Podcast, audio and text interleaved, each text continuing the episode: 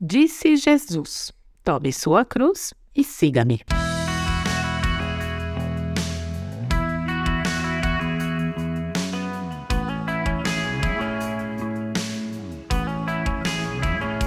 Depois de enfrentar um problema com o apóstolo Pedro, Jesus começou a mostrar mais claramente aos seus discípulos que ele sofreria, morreria e ressuscitaria e que esse momento estava cada vez mais próximo. Mas Pedro não gostou muito do que Jesus estava falando e tentou convencer o mestre de que ele, as coisas não precisariam acontecer assim.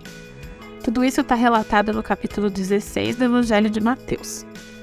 Então, Jesus repreende a Pedro de forma severa, mostrando que Pedro tinha deixado o diabo usá-lo para tentar desviá-lo de sua missão. E então Jesus disse a seus discípulos: Se alguém quer ser meu seguidor, negue a si mesmo, tome a sua cruz e siga-me. Mateus 16, verso 24. Na reflexão de hoje, nós vamos então entender um pouquinho melhor o que, que Jesus quer dizer com essa fala aqui. Ele está deixando claro que seguir a Ele não é uma decisão simples e sem consequências. Pelo contrário, é uma decisão que precisa ser tomada de forma racional e com fé. E, além disso, essa decisão precisa ser reforçada diariamente. É uma decisão deve ser tomada todos os dias.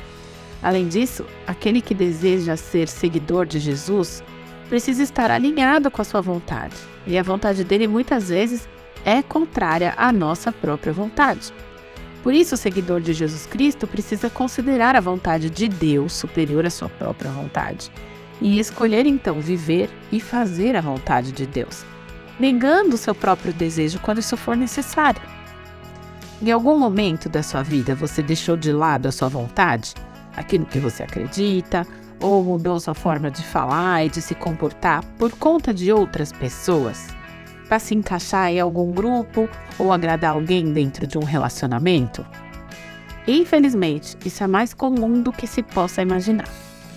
E o resultado não costuma ser positivo.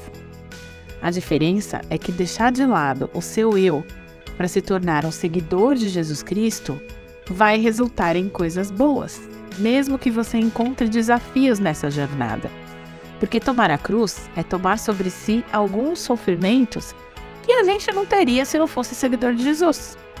A cruz era um objeto que impunha sofrimento, dor e morte na época, né, lá para os judeus.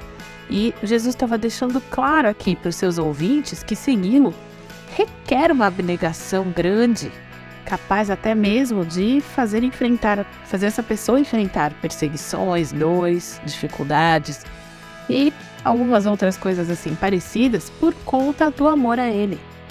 Tomar a sua cruz é escolher viver fazendo o que agrada a Deus, sem se importar com as consequências negativas que podem vir, como, por exemplo, o afastamento de pessoas queridas ou bullying.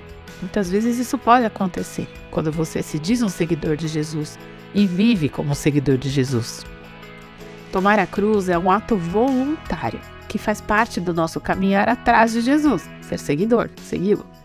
E nesse pacote vem também uma grande bênção, que é estar na presença de Jesus, compartilhando de sua companhia, desfrutando do seu cuidado, do seu ensino e da sua ação poderosa.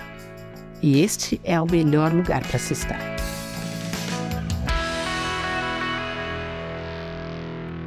Você ouviu o podcast da Igreja Evangélica Livre em Valinhos. Todos os dias, uma mensagem para abençoar a sua vida acesse www.ielve.org.br ou procure por IEL Valinhos nas redes sociais.